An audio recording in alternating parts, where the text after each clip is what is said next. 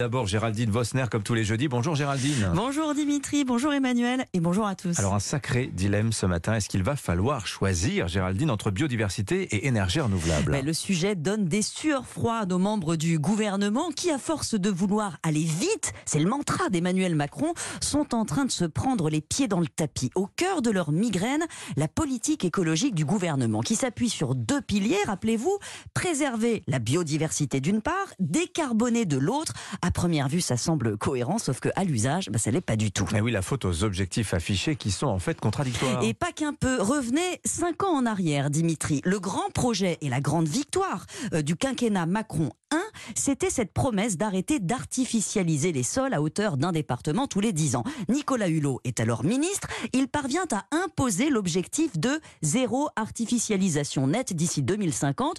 On ne construit plus, c'est l'idée. La loi est adoptée. Les décrets d'application publiés. Et patatras, la crise énergétique arrive, on découvre que l'électricité manque. Pour décarboner l'économie, il faut construire des capacités solaires, éoliennes le plus vite possible. C'est vrai que les délais sont trop longs, une loi est préparée pour les raccourcir. C'est en ce moment. Et hein. voilà, elle arrive à l'Assemblée lundi, très bien. Sauf que le diable se cache dans les détails, le politique s'en est mêlé, et sur la biodiversité, ben, on fait marche arrière. Mais alors, quelle politique justement? Parce qu'il y a un consensus pour aller plus vite euh, sur les renouvelables. Alors c'est vrai, mais dans les faits, eh ben, c'est compliqué. Les- euh, L'opinion ne veut plus d'éolien terrestre. On est allé trop vite, ça casse les paysages.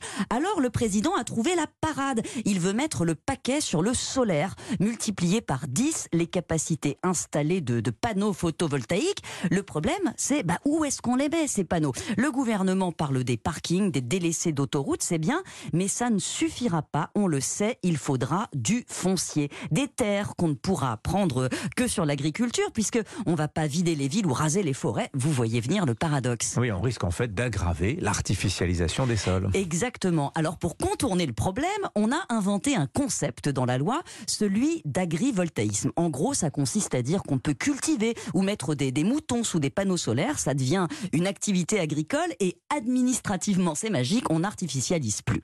Le problème, euh, c'est que c'est évidemment pas si simple. On n'a jamais expérimenté la chose nulle part dans le monde, hein. et surtout structurellement, bah, tout est en place pour qu'il y ait des dérives. Mais comment ça? Ben, parce que les terres en France ont un statut très particulier. Déjà, plus de 80% des terres agricoles sont Oui. en fermage. Les paysans les louent à des propriétaires.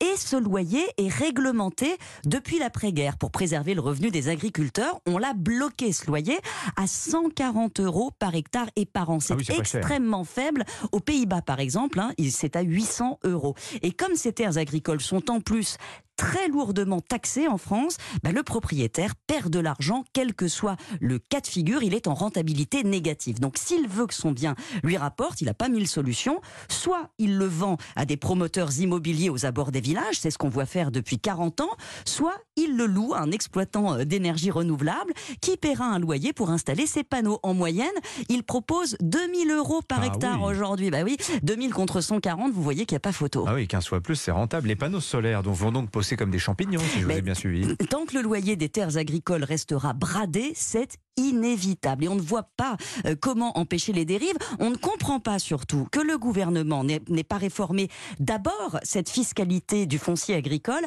avant de voter une loi qui facilite les choses. On se doute que politiquement, ben, c'était pas évident hein, de dire aux agriculteurs on va doubler, tripler votre loyer. Ça demande un vrai courage politique et une vision à long terme un peu cohérente. Ça, c'est peu compatible avec l'obsession d'aller vite. Géraldine Vosner, merci beaucoup Géraldine.